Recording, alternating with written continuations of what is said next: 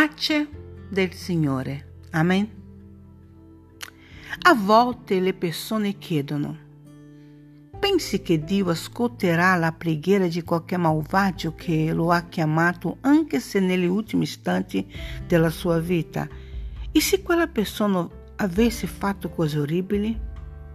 Dio perdonerebbe una persona del genere? Lo farebbe assolutamente. A volte abbiamo dei cari che sono morti e non hanno mai fatto una confessione di fede. Possiamo trarne la conclusione che non sono andati in paradiso. Ma non lo sappiamo. Eri con questi cari negli ultimi momenti della loro vita? Eri lì quando hanno esalato il loro ultimo respiro? Come sai che lui o lei non si sia rivolto a Gesù? Ecco quello che sai.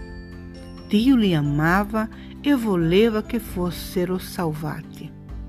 Come dice in 1 Timoteo capitolo 2 versetto 4, Dio desidera che tutti gli uomini siano salvati e vengano alla conoscenza della verità. Quando Giuda arrivò nel giardino di Getsemani per tradire Gesù, Gesù lhe disse, Gesù lhe disse, amico, Cosa sei venuto a fare? Si trova in Matteo capitolo 26, versetto 50. Gesù stava dando a Giuda un'ultima possibilità di pentirsi. E credo che se Giuda se fosse fermato proprio lì e avesse detto Signore, ho incasinato tutto, non so cosa stavo pensando, perdonami, allora Gesù lo avrebbe perdonato.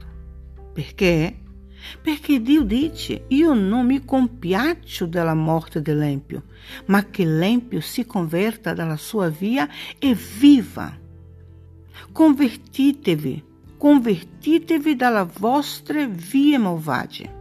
Si trova in Ezechiele 33, versetto 11. Gesù ha amato Giuda fino alla fine. Era suo amico. Ma il suo amico lo ha tradito e questo gli è spezzato il cuore. Non voglio fare false promesse e dire che tutti vanno in paradiso, perché non così. Ma sto dicendo che se hanno invocato il Signore negli ultimi momenti della loro vita, li ha perdonati. Se invochi il Signore anche nell'ultimo momento della tua vita, Egli ti ascolta rimaniamo tutti nella pace del Signore e che Dio ci benedica. Amen.